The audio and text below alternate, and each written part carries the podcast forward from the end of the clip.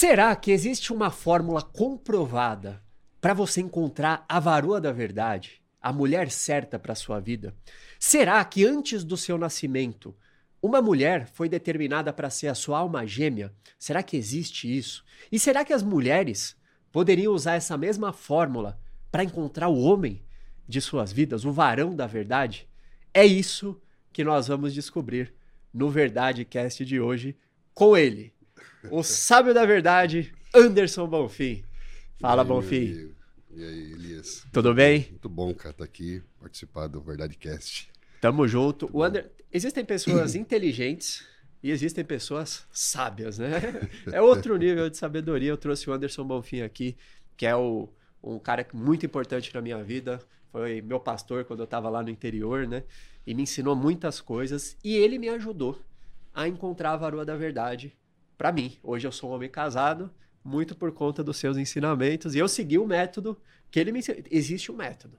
E é isso que nós vamos descobrir aqui hoje. É. Se apresenta um pouquinho para a galera, Bonfim. Que... Muito bem, muito bem, Elias. Obrigado por, pelo convite. Meu nome é Anderson Bonfim. Sou casado com a Andréia Bonfim. Vamos completar agora em janeiro 25 anos. Caraca. Fora o tempo de namoro, né? E nós começamos a a namorar. Eu tinha 16 anos, ela tinha 14, né? Nossa. É uma vida, né? Praticamente juntos. Estamos pais de três meninas. A Giovana de 21 anos, a Olivia de 19 e a Pietra de 10. Somos naturais aqui de São Paulo. Trabalhamos por muitos anos no sul do país, né? com plantação de igrejas e treinamento na área vocacional, despertamento vocacional. E estamos de volta agora em Sorocaba, trabalhando com a área de ensino, ensino teológico, né, treinamento, que é a área que nós mais nos dedicamos hoje, na educação. Legal. E antes de entrar nesse assunto, de se, nos aprofundarmos nisso, eu vejo hoje um movimento muito forte de homens que meio que desistiram de encontrar uma mulher, que eles, com o surgimento do feminismo, de algumas coisas, eles meio que testaram, tentaram encontrar pessoas legais, não conseguiram, tiveram frustrações. E hoje eles estão seguindo um caminho de não se relacionar. Quero focar na minha evolução pessoal, quero crescer os meus negócios e eu não, cara, não quero me envolver com ninguém, quero seguir a minha vida, não quero ter dor de cabeça. E eu vi um post no seu Instagram, eu não lembro mais ou menos o título, era mais ou menos tipo a sagrada vocação do homem de encontrar, acho que era do pai, de encontrar a esposa. O homem, ele deveria, é uma vocação, é algo que Deus desenhou pra gente, a gente encontrar uma mulher? Cara, eu, eu tenho uma opinião, né? Na verdade, assim. É... Melhor dizendo, né? Eu não, eu não. Eu vejo que a melhor, a melhor forma de a gente abordar o, esse assunto seria não pensar tanto no aspecto metodológico. Uhum. É, mas pensar no princípio de princípios, né? Porque métodos falam de, de processos e princípios falam de leis, né? Então, leis são irrevogáveis, né? são imutáveis e negociáveis. Métodos são transitórios. Você muda o método dependendo da estratégia. O princípio não. Né? O princípio você aplica em qualquer situação e ele não falha. Né? Ele falha quando não aplicado da maneira correta. Então isso é muito legal, que a gente fala que métodos são transitórios e princípios são eternos. E isso se aplica na vida, nos negócios, né, na, na vida em comunidade. Você vai o tempo muda, né? Você consegue se tornar contemporâneo, se contextualizar sem mudar os princípios. Né? E isso é muito interessante porque quando perguntaram para Jesus sobre isso, né? Sobre a separação, sobre se era lícito ou não, né? A quebra da relação, uh, ele volta ao princípio. Entende? Ele fala, cara, existe uma lei para isso. Né? E, e aí você vê a, a grande crise que existe hoje entre o princípio ético e o comportamento moral. Né? O princípio ético é a, a lei normativa, aquela lei que ela é irrevogável, porque o padrão hoje é, ético nosso é o próprio Cristo. E o comportamento moral, né, ele, ele é, o, é, a, é a prática do princípio ético. O que acontece hoje é que antigamente era o princípio ético que regulava o comportamento. Hoje é o comportamento que diz que como tem que ser a ética. Tá. Então a, a, o princípio deixou de ser princípio porque ele é flexibilizado, relativizado, né? ele vai se adaptando à cultura é o que a gente vai encontrar no historicismo, né? Como se fosse uma idolatria da cultura, o que importa é a cultura e não o princípio. Então, só para a gente entender que quando a gente vai falar sobre uh, essas relações, né, elas precisam ser fundamentadas em princípios que são leis espirituais. Né? E a impressão que eu tenho, que aí é a grande sacada, né, que eu acho que, que muda a nossa, a nossa perspectiva, é que você não encontra, você é achado. Entende? Eu acho que a questão não é o esforço que o homem faz para encontrar uma, uma esposa, né? Mas o esforço dele tem a ver mais com a sua vocação do que com a sua esposa. Quando você vai olhar para o princípio, né? Porque você tem ali três maneiras de entender a palavra princípio, né? A princípio, a, a própria pessoa né? do, do criador, o princípio no sentido de origem, começo, e o princípio no sentido de leis. Né? Então, quando você vai para o princípio, né, você encontra ali a pessoa criadora, né, a origem das coisas, baseada em verdades espirituais. Né? Então, essa é a proposta do nosso encontro aqui, buscar essas verdades. Né? E ali você vai perceber que a grande missão do homem, primeiro, é se encontrar. Hum. Porque um homem que não se encontra nunca é achado. Caraca. Entende? Então, a primeira, a primeiro objetivo, né, a propósito de vida do homem é, é, ter essa completude, ele conseguir encontrar o seu verdadeiro eu na pessoa de Cristo. Né? Porque se nós fomos criados à imagem e semelhança de Deus, e tentando sair dessa ideia subjetiva e abstrata de Deus, mais para a ideia de uma personalidade objetiva e concreta, quando você vê que somos criados à imagem e semelhança de Deus, Paulo vai falar que o Filho, o Cristo, é a imagem do Deus que não vemos. Né? Então Deus tem uma imagem, e a imagem é o Filho, é a pessoa de Deus que encontrava com o homem para discipulá-lo na viração do dia. Né? Era o Filho de Deus ensinando o homem a ser homem. Né? Então, esse, esse é o processo. Se fomos criados para ser a imagem e a semelhança de Deus, e a imagem de Deus é o Filho, a minha identidade não está comigo. Por isso que a palavra identidade, na sua origem etimológica, fala de ser idêntico a. Então, a minha identidade está com aquele que eu fui criado para ser igual, ou seja, o Filho de Deus. Né? A grande sacada é entender que o propósito de Deus não é de ser salvador do homem, mas de ser pai de muitos filhos semelhantes ao seu filho, a Jesus.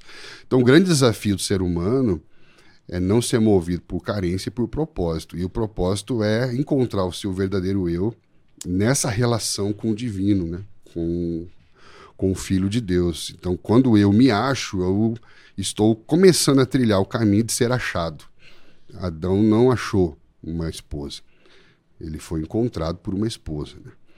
E eu vejo que esse princípio ele é, ele é aplicável, né? porque quando você começa a entender que dentro de que para propósitos você tem que cumprir processos, as coisas começam a ser mais é, nós conseguimos visualizar melhor os resultados. Né? Então, todo mundo quer o, o resultado final, né? mas poucas pessoas param para tentar mapear o processo para você conseguir alcançar aquele resultado final. Né? Então, primeiro, o homem ele ele teve que se descobrir na sua relação com Deus, né? descobrir a sua identidade, descobrir a sua potencialidade. Né? Então, na teologia tem o que nós chamamos de atributos comunicáveis de Deus. Então, Deus é amor. E Deus comunicou ao homem a capacidade de amar. O homem só sabe que é capaz de amar quando se relaciona com a pessoa que é o amor. Entende? Uhum. Então, Deus deu ao homem potência. O que é potência? A capacidade de. Como que eu vou transformar potência e desempenho em realidade? Me relacionando com ele e descobrindo, cara, eu sou capaz de amar. Me relacionando com ele, que é o amor, né? Eu sou capaz de ser bom, sou capaz de ser justo, sou capaz de conhecer, de saber, de pensar, de decidir, entendeu?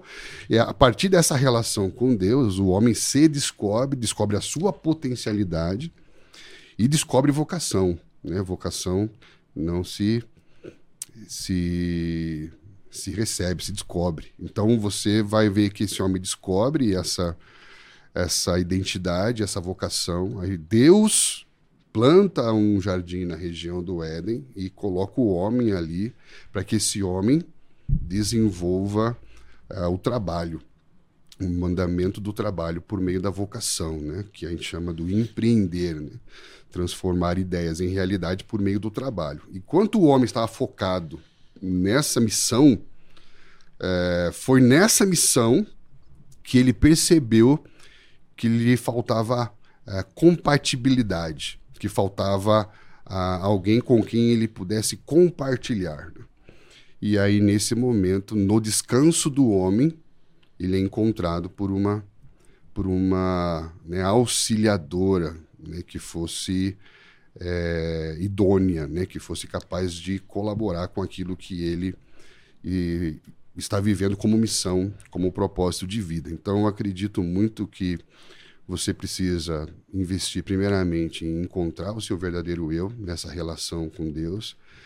A partir disso, né, que nós vamos ver a, o desenvolvimento vocacional, você encontra propósito e missão, que são duas coisas diferentes. E nesse processo, você vai perceber que lhe falta alguém com quem compartilhar. Então, isso é um outro ponto também que a gente pode conversar, né? Que é, o que deve me levar ao encontro dessa pessoa não é a carência, a falta, mas é a necessidade de dividir, de compartilhar. Estou entendendo? Não procurar no outro algo que não tenho, mas procurar alguém com quem eu possa compartilhar o que tenho.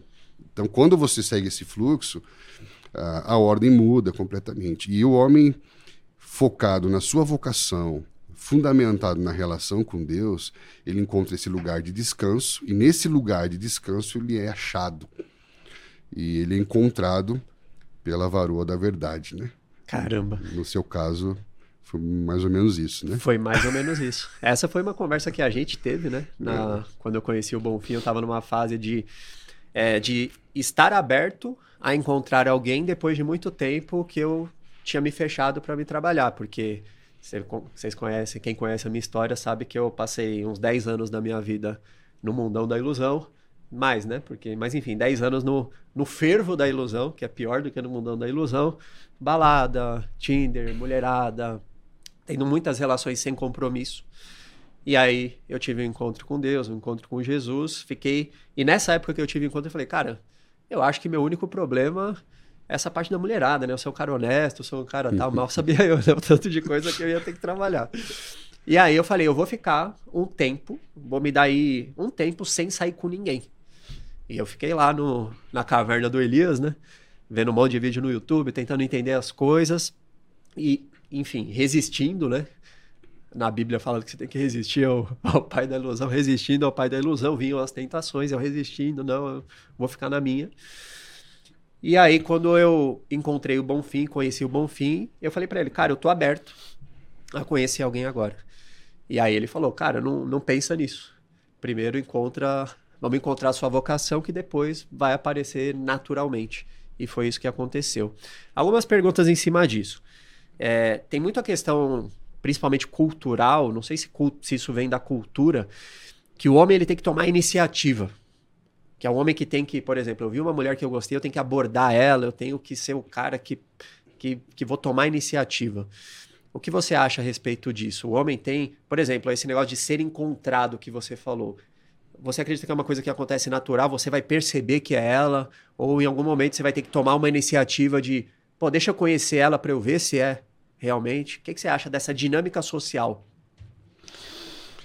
Cara, eu acho que uh, dentro da, da, tradição cristã, você vai encontrar esse papel né, muito interessante de como, como que você vai lidar com a questão do equilíbrio, entende?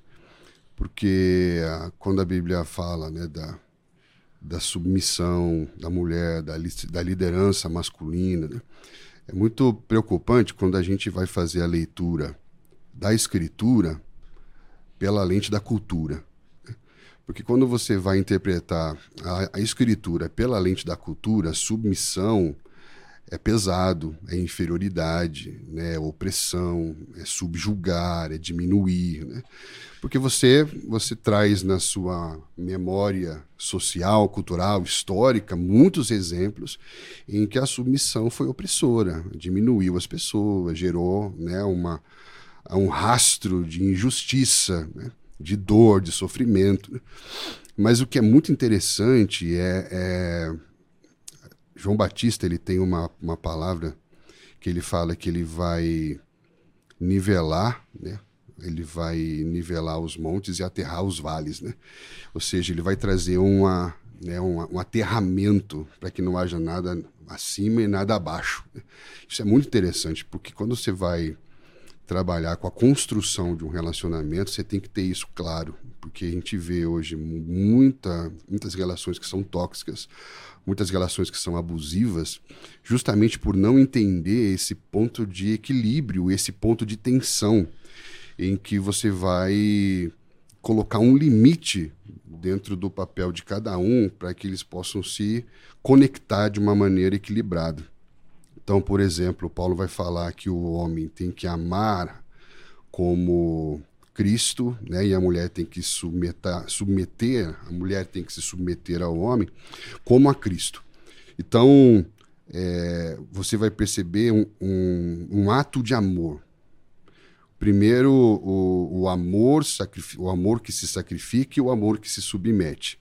O amor que se sacrifica e o amor que se submete. O homem, é, ele vai amar com amor sacrificial, a mulher com amor que submete. Por que, que eu estou tocando nisso assim? Porque quando a gente percebe que a um, um, jovem, então, por exemplo, no meu caso, né, eu tinha 16 anos, eu já tinha muito claro qual que era a minha missão, eu tinha muito claro o que, que eu ia fazer para o resto da minha vida. Né? E apesar de ser muito jovem, né? E esse é um outro ponto que a gente pode conversar também, né? Porque que hoje, né, decisões que antigamente nós tomávamos com 16 anos, homens estão tomando com 24, 26, 30, né? Um outro ponto interessante também, né? Por que, há essa procrastinação de algumas decisões importantes como o próprio relacionamento maduro, matrimônio, né? Mas enfim, então tinha essa essa clareza. E quando a Andrea apareceu assim na minha vida, foi justamente o que nos conectou, o que nos aproximou, foi justamente ela entender minha missão. Né? Ela entender aquilo que eu tinha como propósito, e eu falei para ela: Isso aqui é o que eu vou fazer para o resto da minha vida. Então, quando ela, ela apareceu, né, é, o, o que nos conectou foi o propósito, entende? Uhum. Mas né, o que fez com que aquela encontro se tornasse num relacionamento foi a minha atitude.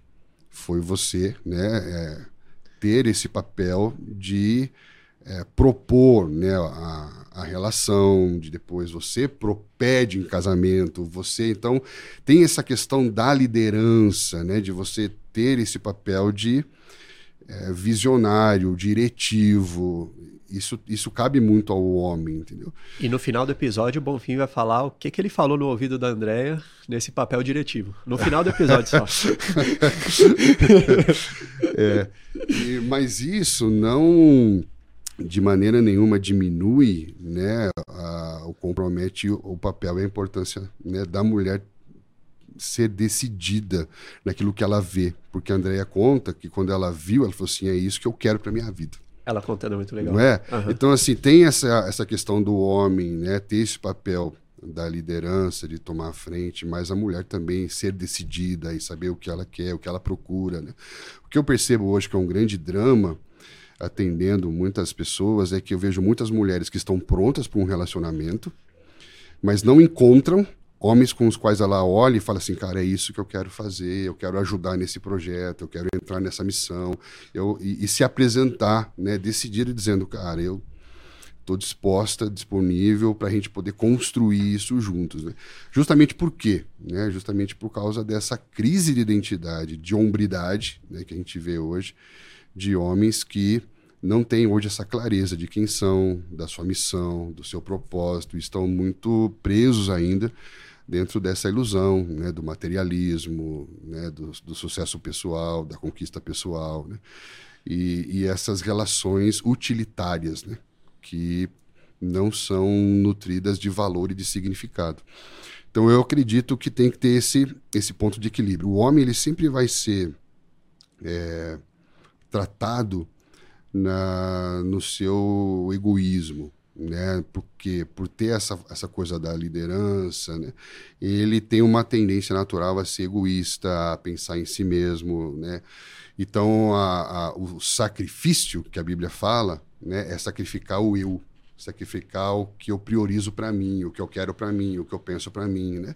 Isso vai em todas as áreas, desde a questão emocional, a questão sexual, a questão material, a questão né? todas as esferas do relacionamento, o homem tem uma tendência a ser egoísta. Né? E aí o amor sacrificial, ele ele dá uma podada nisso daí e coloca o homem nessa zona de tensão para uma relação equilibrada. Já a mulher, ela tem, é, por ser auxiliadora, por ser executiva, por ser dinâmica, por ser rápida, por né, ter essa, essa visão muito mais ampla do negócio, ela tem uma tendência à autonomia, à independência. Entende? Então o homem tem uma tendência ao egoísmo, a mulher né, a pensar em si, e a mulher tem uma tendência a pensar só, autônoma. O que, que é a queda? Quando faltou uma direção, uma instrução do homem, a mulher agiu por conta própria, agiu por si só achando que era o melhor a ser feito. Estão entendendo? Às vezes não é algo é, maquinado ou pensado com o objetivo de prejudicar a relação. Né? Mas muitas vezes por falta de um posicionamento, de uma liderança, né? de uma instrução, de uma clareza de missão e de propósito. Né? É, tanto é que as escrituras falam né? que a, a mulher ela pode ser a coroa do marido. O que, que é a coroa? A coroa é um símbolo de que pô, há um governo, há uma direção, há uma clareza de propósito, de sentido. E a mulher, ela, ela tá vendo que o, sabe onde jogar, sabe o que fazer. A Bíblia, quando fala da mulher virtuosa, ela, ela solta uma chave poderosa ali, porque ela fala que o seu marido confiava nela. Ou seja, ele empodera, né? ele confia, não confiar em, é confiar a no sentido de entregar a ela os negócios da família, né? Ela que administrava tudo. Então a mulher tem essa essa competência, né? essa força. Mulher é frágil não porque é fraca, mas porque é preciosa. Entende? Então, mulher, mulher depois que tem filho, você olha aquilo e fala: não, não pode ser uma pessoa fraca, não faz isso. Sim. Entende, cara? Então, quando fala que a mulher é a parte mais frágil, eu não vejo no sentido da parte mais fraca mas eu vejo no sentido da parte mais preciosa, né, que precisa ser valorizada, dignificada, honrada. E então eu vejo que a submissão é um ato de amor no sentido não vou pensar só, não vou decidir só. Então você percebe, sabe, é, a, a, Bíblia dando princípios e leis que vai trazendo essa, vai equalizando a relação e você consegue perceber isso desde o do comecinho, né? Desde ali quando você se conhece. E aí isso vai é, exigir talvez uma, uma ruptura de cultura familiar, porque às vezes você vem de um sistema matriarcal, né? Ou um sistema de uma omissão, né? Paterna e às vezes o, o rapaz não sabe como ser homem, né? Não teve o referencial. Exatamente. E, e a questão de da dinâmica do começo da relação. Eu venho de um de uma realidade onde eu acreditava nisso, eu vejo que muitos homens ainda acreditam que esse é o melhor caminho de você se relacionar com várias mulheres para escolher a mulher certa. Então o pensamento é: como é que eu vou saber se eu não experimentei várias coisas? Ou até algumas pessoas falam: pô, Elias, para você hoje é fácil, né? Você viveu o mundão, viveu toda a bagunça, agora sossegou, né? Então, mas eu não. A questão que eu sempre falo é: eu não sosseguei porque eu tinha experimentado várias coisas, eu sosseguei porque eu entendi. Foi a primeira pergunta que eu fiz depois que eu me converti pro Rafa, que ele gravou, ele gravou alguns vídeos no meu canal, enfim, eu falei, Rafa, por que que eu não posso me relacionar com várias, continuar minha vida de relações sem compromisso com várias mulheres, se eu tô solteiro se ela tá solteira, eu não tô fazendo mal para ninguém. Era, era a minha dúvida, né? E ele começou a me explicar. O que, que você vê dessa dinâmica de hoje, de pessoas tendo relações sem compromisso Até que uma hora elas vão falar, putz, encontrei a pessoa certa, e muitas vezes essa, esse discernimento é afetado por uma, uma emoção. Por exemplo, o cara conhece uma mulher, ele se apaixona por ela numa questão química, porque o sexo foi bom, porque a experiência foi boa, e ele, por conta disso, ele acredita, não, é essa mulher, ele vai, tem algo sério, e depois lá na frente começa a dar uma série de problemas. O que, que você, você acha dessa dinâmica de relação sem compromisso? Então, cara, existem várias lentes a partir do qual você pode olhar isso. Tá. Então, todas, várias pessoas podem olhar para o mesmo caso e ver de formas diferentes, porque tem a ver com a lente a partir do qual você enxerga. Se a gente for olhar pela lente da cultura, você vai fazer uma leitura. Se você vai olhar pela lente da escritura, você vai fazer uma outra leitura. Não porque a escritura é atrasada, mas é porque a escritura tem um padrão ético que ofende o, comportamento moral contemporâneo. E, e, relembrando, não tem como dizer que o princípio é ultrapassado se ele é eterno. Entende? Se o princípio é eterno, ele é atemporal. E o que acontece é que a gente vai se adequando e se adaptando à cultura e relativiza a escritura.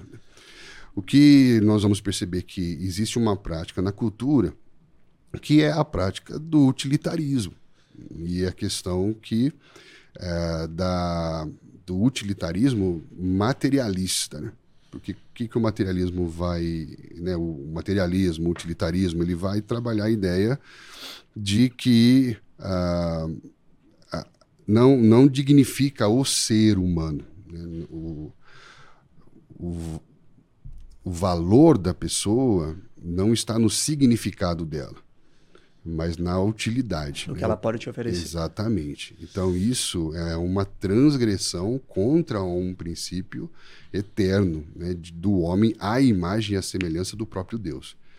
Então, quando eu olho para o outro, o meu olhar para o outro tem que ser não pensando na utilidade, no que eu posso ganhar me relacionando com o outro, mas sim o que eu posso oferecer ao outro. Então, essa, essa lógica né, do, do acasalamento descomprometido é mais animal do que humano. Ele desumaniza o ser. Entende? Por quê? Porque o ser humano, ele tem dignidade, né? ele tem valor no seu significado, no quem ele é como pessoa. Né? O que eu acho sensacional é como Jesus olhava para uma prostituta e via nela valor no seu significado e não na sua utilidade. Isso é muito forte. E, e mostra o quanto as nossas lentes estão comprometidas com a cultura.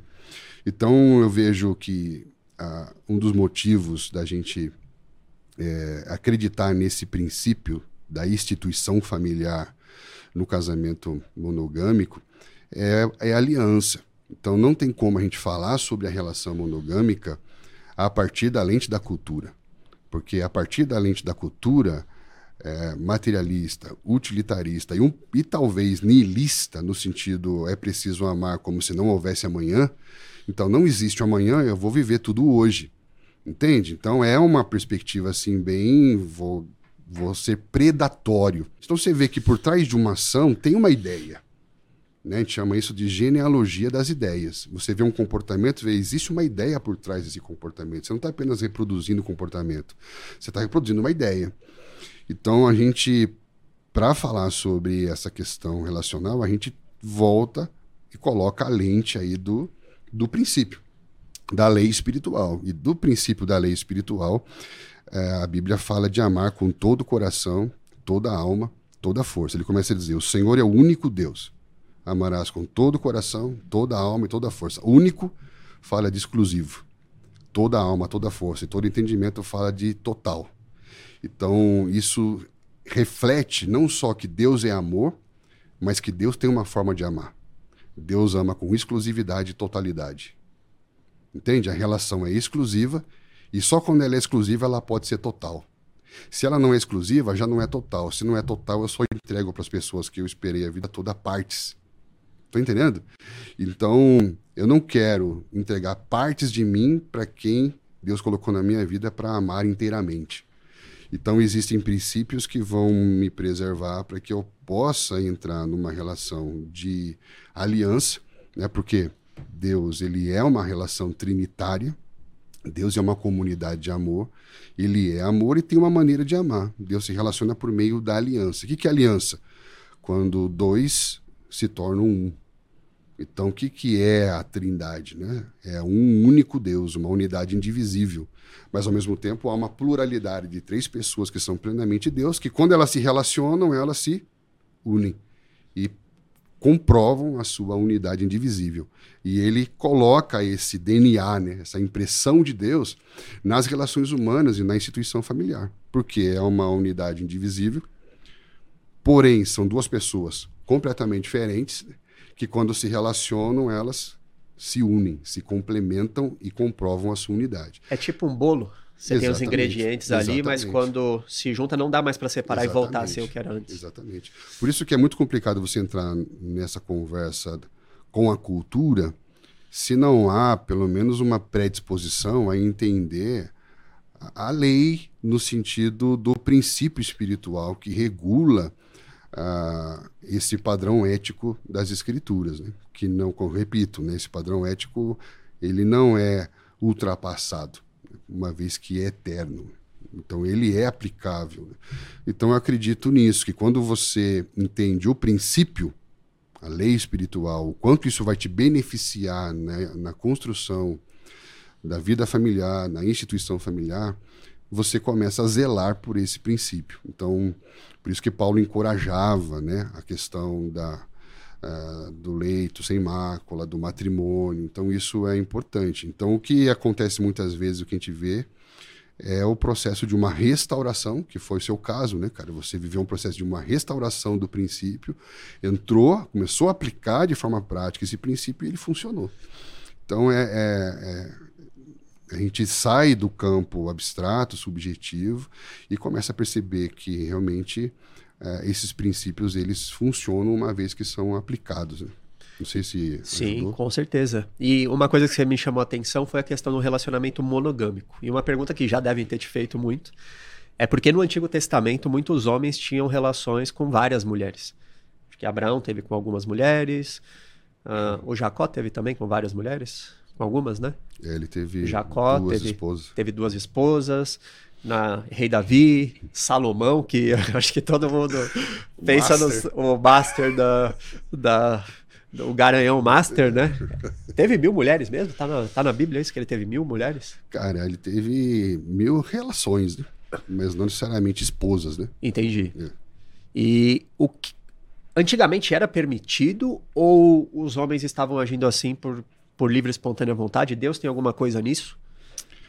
Cara, é, Deus instituiu a ideia original. A gente gosta muito de falar que os dois primeiros capítulos da Bíblia, que é criação, onde não há nenhum ponto corruptivo, né? não há nenhuma corrupção da ideia original, ali nessa, nessa ideia original de Deus é o casamento monogâmico, né? O, o homem deixa a casa do pai e da mãe, se une uma mulher e ambos se tornam uma só carne.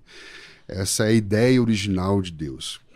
Com o tempo você vai perceber que uh, o homem ele passa a entrar em conflito com o seu desejo. Isso é muito interessante porque quando o homem é, é tentado a desejar algo a partir da ideia de que existe, existe um saber, um conhecer que Deus não pode me dar. Então, por exemplo, qual foi, qual foi a, a grande questão da queda ali? Né? A grande questão da queda é o mito da necessidade. Ou seja, a ideia de que existe algo que eu preciso e que eu não encontro em Deus.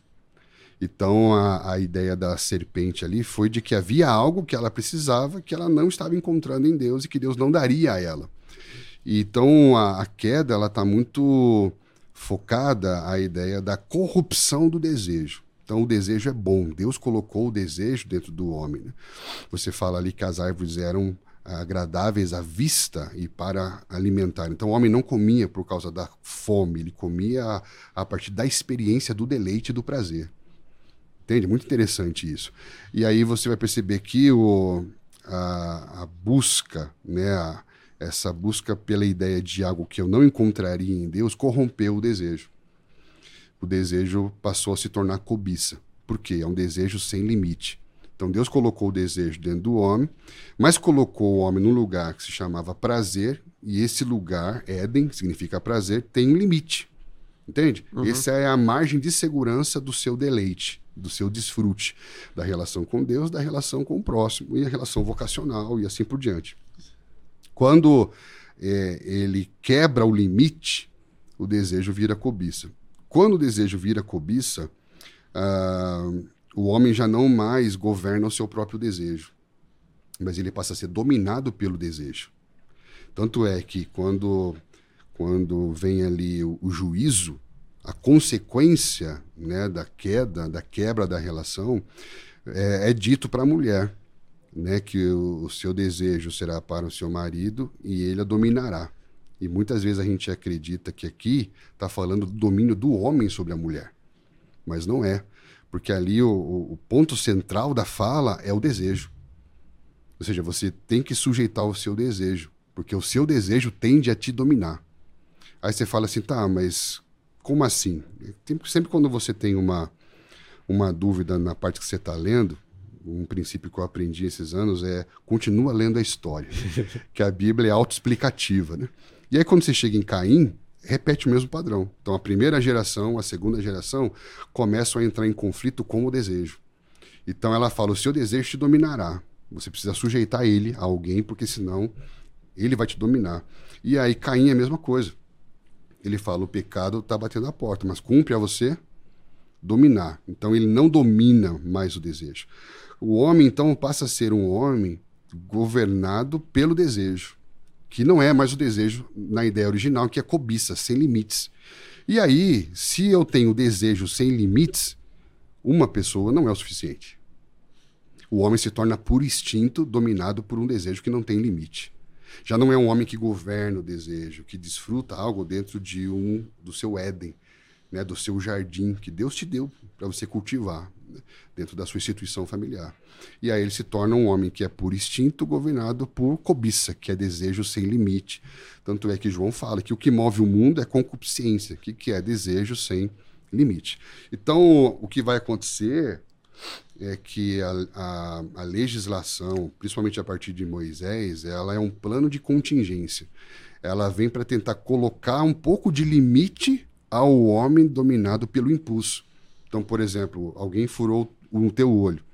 Ele falou assim, cara, não fura os dois olhos, fura um só. Por quê? Porque o homem dominado pelo, pelo impulso de justiça própria, ele não quer furar um olho só, ele quer furar os dois. Não quer quebrar um dente só que quebrou, ele quer quebrar todos. Por quê? Para se sentir vingado, para se sentir. Ou seja, é um homem sem limites no seu ímpeto de querer justiça, no seu ímpeto de querer prazer, ou seja, em tudo, no ímpeto de querer sucesso, de querer poder, de querer. Então se tornou um homem é, sem limites. Tanto é que a próxima geração depois de Caim, você já vai perceber que ele teve um filho que chamava Lameque, que já não tinha mais uma esposa, tinha duas. Então ali começa. Já começou. A terceira geração. Tô entendendo?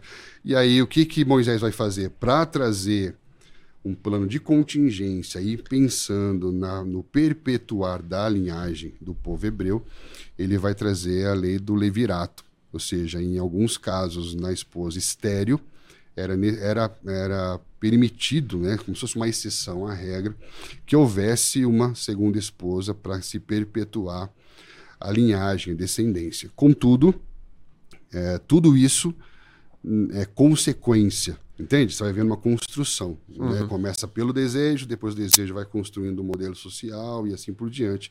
Mas a ideia original de Deus é esse casamento monogâmico. E aí você pergunta, né? Como isso acontece? Não sei se você ia perguntar isso. Eu ia perguntar e eu ia, com certeza. Como fazer isso hoje, né? Nessa, nessa cultura né? em que é hedonista né, que é o culto ao prazer, é a busca pela satisfação pessoal. Né? E aí entra um exemplo que eu gosto muito de falar, que eu acho que até essa postagem você citou, a relação de Isaac e Rebeca. Por quê? Porque é um dos poucos, se não único é, exemplo nas escrituras, pelo menos ali na era patriarcal, de uma relação monogâmica. Então, Isaac foi o único aí, né, nessa, nesse, nesse período do Antigo Testamento, que teve uma esposa só.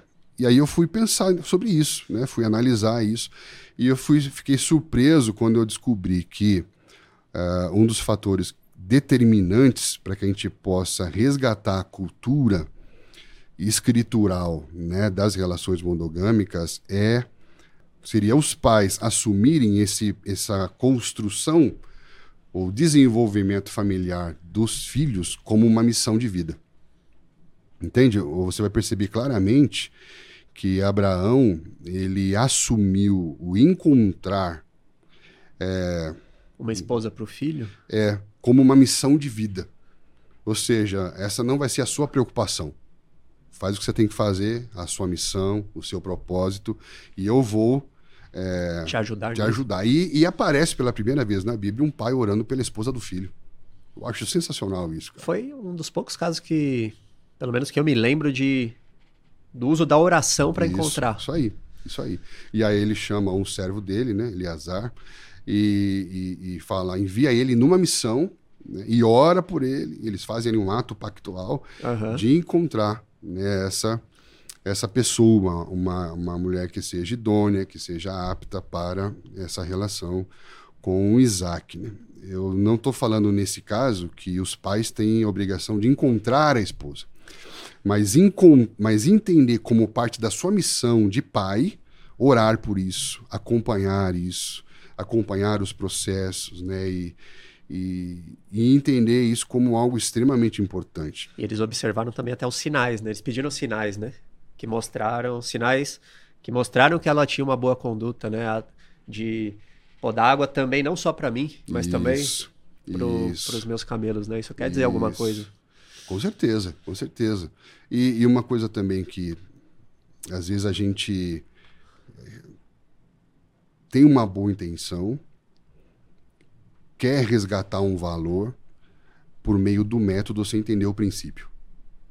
Então, às vezes, existem iniciativas que criam métodos para tentar resgatar um valor perdido sem observar o princípio. Então, por exemplo, surgiu um tempo, não, não me aprofundei nisso, né? Posso até estar tá falando alguma coisa errada, mas os casos que eu acompanhei, por exemplo, da cultura de uma corte, né?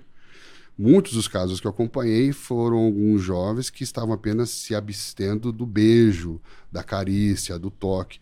Mas quando você vai olhar para esse exemplo, você vê que não é só isso. Entende? Não é só essa tensão hormonal da relação, mas é inclusive a participação dos pais no processo. Então você vê que a família de Isaac esteve presente, a família de Rebeca foi participativa no processo. Então foi tudo assim muito espiritual, cara. Isso é muito legal, porque às vezes eu tenho a impressão que os jovens são meio que lançados à sua própria sorte, né? E os pais não são ativos, participativos, presentes, não oram. Eu acho lindo alguns casos de pais que oram desde a infância por isso, né? Pela instituição familiar, pelo, pelo bom casamento dos filhos. Eu creio que esse é um princípio importante que precisa ser observado, que é para mim uma um processo de resgate de um valor. Então, por exemplo, nos Dez Mandamentos, ele vai falar sobre guardar os mandamentos, para que você seja abençoado até mil gerações. Porém, se você não guarda o mandamento, há uma visitação, em termos de juízo e de consequências, de Deus até quatro gerações. Pensando de forma lógica, eu acredito que é necessário um processo de algumas gerações para que se resgate um valor perdido. Entende? Então, se eu quero resgatar esse valor, eu tenho que começar agora, resgatando isso para que as minhas filhas vivam isso, para que os filhos das minhas filhas vivam isso. Eu resgatei um princípio. Entende? Resgatei um princípio. Então, não tem a ver com um método para apagar incêndio. Entende? Mas é um princípio para preservar a vida. É diferente. É mais profundo. Né? Você falou em apagar incêndio.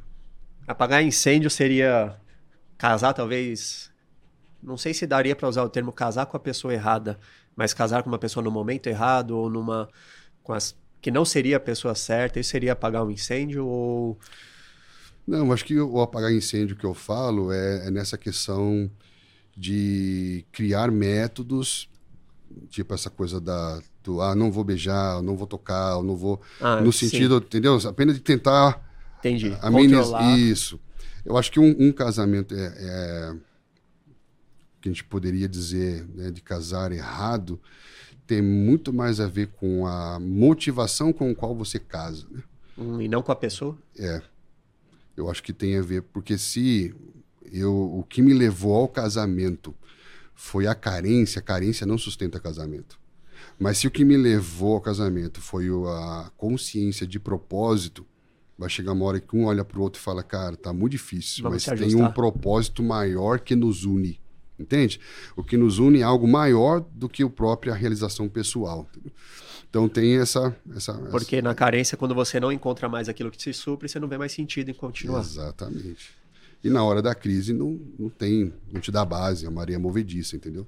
E pra a gente estar tá chegando na parte final, existe alguma forma de que você fala, pô, se eu fosse arrumar, se o Bonfim voltasse no passado ali, adolescente, ainda não conheceu o André, tá no mundão hoje, se você fosse... Não, eu nem vou fazer essa pergunta, senão o André vai me bater, né?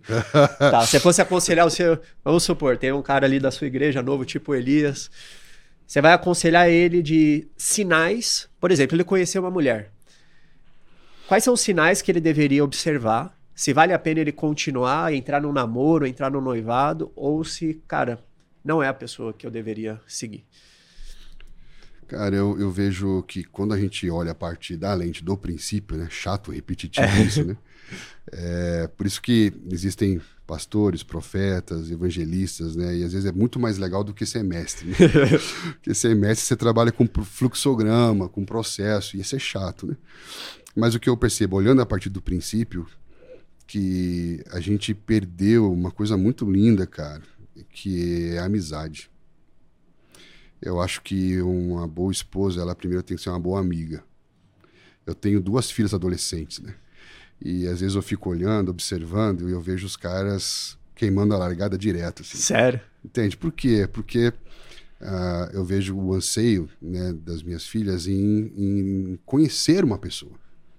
E esse conhecer é uma construção, né? A amizade, ela tem a ver com a troca de verdade. Quando Jesus fala, eu te chamo amigo e faço conhecer o que ouvi do meu pai, ali a palavra para amizade fala, eu vou confiar uma verdade a você, né? E por isso eu te chamo de amigo. Então eu acredito que essa coisa de é, da, da, da cantada sem ser construída de um processo de amizade é uma queimada de largada. Ou seja, eu estou falando dentro do, do contexto que eu, vou, tô inserido. Entendeu? Sim, no meu contexto da ilusão, os homens querem fugir da zona da amizade. Olha aí, ó. Porque é a friend zone né? é, o, é, uhum. é a parte mais dolorosa. É a derrota. É a derrota. O cara entrar na friend zone é, é, tipo humilhante. Ele, ele gosta da garota e a garota só vê ele como amigo. É. E por isso foram criados processos de sedução com base em princípios de evolu evolutivos para que uma mulher comece a ter uma, um desejo uhum. por ele. Então essa é a é. dinâmica do mundo hoje. É. Então isso não se aplicaria nos é. caminhos da verdade. O homem ele não teria que recorrer a técnicas de sedução. Não. Porque a sedução é um tipo de engano, né? Então quem usa sedução é a serpente, né? Eu acho que por isso que a Jesus fala, te chamo de amigo. Quero ser teu amigo. Quero construir amizade, né? Então acho que esse é o melhor caminho para uma relação matrimonial é, segura. Então o homem né? deveria descansar mais e não querer fazer tudo por conta própria. Eu preciso aprender sedução para conquistar uma mulher. Não, eu vou confiar é, isso a Deus também para ele. Isso aí. Porque se ele é um, um, homem da verdade, de verdade, é essa verdade que vai ser cativante. Hum. Entende? Então ele não vai depender só da força do braço não. dele, de uma técnica. Porque aí é pelo contrário, cara. Porque eu acho que quando você conhece a verdade do outro, é, o valor da pessoa está justamente nessa verdade. E aí você quebra uma série de estereótipos e paradigmas estéticos da, da modernidade, entendeu? Você tira até mesmo essa.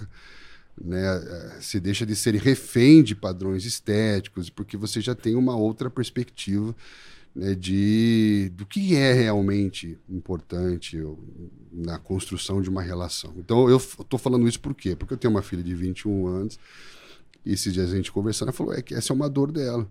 Eu queria ter um amigo antes de ter um namorado. Entende? Porque ela teve experiências de ter um namorado que na hora de construir uma relação não foram amigos. Né? Uhum. Então é, é, não houve essa parceria, não houve essa questão de uma perspectiva de construir uma aliança, de partir para uma aliança. Então eu vejo isso como queimar a largada no processo de uma construção de um relacionamento saudável. Inverter a ordem, talvez. Exatamente. Seria uma perspectiva contracultural, né? É, eu vou te falar até uma visão minha. Eu acho que para o homem essa necessidade de ele precisar de sedução é uma coisa muito ruim para, não sei se o termo autoestima, mas para confiança, porque ele ele precisando fazer coisas para ser aprovado por alguém, quando ele não é aprovado, isso afeta a percepção que ele tem dele. Ele, ele meio que perde essa, talvez a sensação de, de quem ele é. Isso aí. Isso fere a identidade dele. Ele fica confuso. Pô, ela, essa mulher não me deu bola. E isso, querendo ou não, machuca a autoestima do cara, né? Então, é um caminho que ele vai precisar cada vez mais se provar e, e mascarar coisas para é. seguir. E eu acho que isso implica uh, não só a construção de amizade com essa pessoa né, do, do sexo oposto, mas também rever o seu círculo de amizades, né? Porque quando você revê o seu círculo de amizade, você muda o seu ciclo de desenvolvimento. Você cresce mais. Então você precisa se cercar de pessoas que te impulsionem a, a ser melhor. Não necessariamente ser melhor e ter mais, né? Boa. Ó, e antes do Bonfim falar o que ele falou pra Andréia, que não foi sedução. Cara, eu não lembro. não, Você é... tem que falar no meu, no meu ouvido de novo. Calma, não, não quebra o meu gatilho do mistério. Porque eu esqueci de fazer uma coisa. No começo do episódio eu iria explicar o que é o Verdade Cast. Esse é o primeiro episódio ah. do Verdade Cast. O Verdade Cast é um podcast que tem a missão de descobrir novas verdades. Nós não somos donos da verdade, nós, nós estamos em busca de uma relação com essa verdade. E para isso a gente traz aqui convidados sensacionais, como o nosso sábio da. Eu falei que tinha diferença entre pessoas inteligentes e pessoas sábias. Vocês viram o nível que começa o Verdade Cast aqui com tanta sabedoria. Então se inscreve no canal, porque todo de segunda a sexta, pelo menos no horário ali do almoço, a gente vai se comprometer a trazer novos episódios. Claro, podemos falhar uma vez ou outra, mas a ideia é essa. Se inscreve que aqui nós vamos falar de vários temas que vão te ajudar a, no seu crescimento negócios, relacionamentos, hábitos, padrões mentais, saúde, todas essas relações, Deus principalmente, todas essas relações que nós temos com o próximo, consigo mesmo, com Deus, nós vamos trazer aqui. Se inscreve no canal. E antes de fechar o episódio e do Bonfim falar o que ele falou para Andréia, no último segundo desse episódio ele vai falar. o Bonfim ele tem uma plataforma que é a plataforma Legado, que eu acredito que todos vocês deveriam conhecer que é uma plataforma onde o Bonfim tem vários treinamentos para te ajudar a entender melhor esses princípios. Como é que eu entendo os princípios? Muitas pessoas acham a Bíblia um livro difícil demais. Uhum. Eu que conheço o Bonfim de perto, eu sei que ele se dedica horas e horas de todos os dias da vida dele. Ah, não. Quantos anos você faz isso? É mais de 20 anos. Mais de 20 anos de dedicação total ao estudo da palavra e a, a simplificar o uso da palavra no nosso dia a dia, para que nós consigamos viver uma vida de princípios e não de, de métodos, né? E nessa plataforma ele coloca muito material de valor, tem muitos treinamentos lá. Então, eu quero convidar você a clicar aqui no link abaixo, é um valor simbólico para você continuar aí a fazer esse projeto crescer. Eu recomendo muito, nem estava combinado isso, uhum. mas eu quero fazer questão de recomendar aqui a plataforma do Bonfim dos treinamentos, porque a sua cabeça vai explodir quando você descobrir essas novas verdades. Agora, Bonfim, fala o que você falou para André, vai. O que, foi que eu falei, cara? Não lembro. Eu lembro que ela, a Andrea conta que ela é viu que o Bonfim versão, no, né? acampa, no acampamento, não foi? foi? Aonde foi que vocês se conheceram? Foi no acampamento. Eu fui ela... tocar no acampamento da igreja dela. É, can... as mulheres gostam de cantor, de, de músico, né? Tem essa mulher de igreja. O pessoal da igreja fala isso, né? Não, você quer conhecer a varoa, você vira baterista da igreja. Você era baterista? Não, era guitarrista. Guitarrista da igreja. E a Andrea conta que ela olhou pro Bonfim e ela falou: Eu quero esse. É isso mesmo. Mas você tinha conversado com ela antes dela falar não, isso? nunca tinha visto. Ela olhou para você? Viu... Depois que eu a vi, né? Comecei a rodear ela também. ah, você viu ela, começou a ficar perto, né? é, né? Oh, será que ela vai me ver?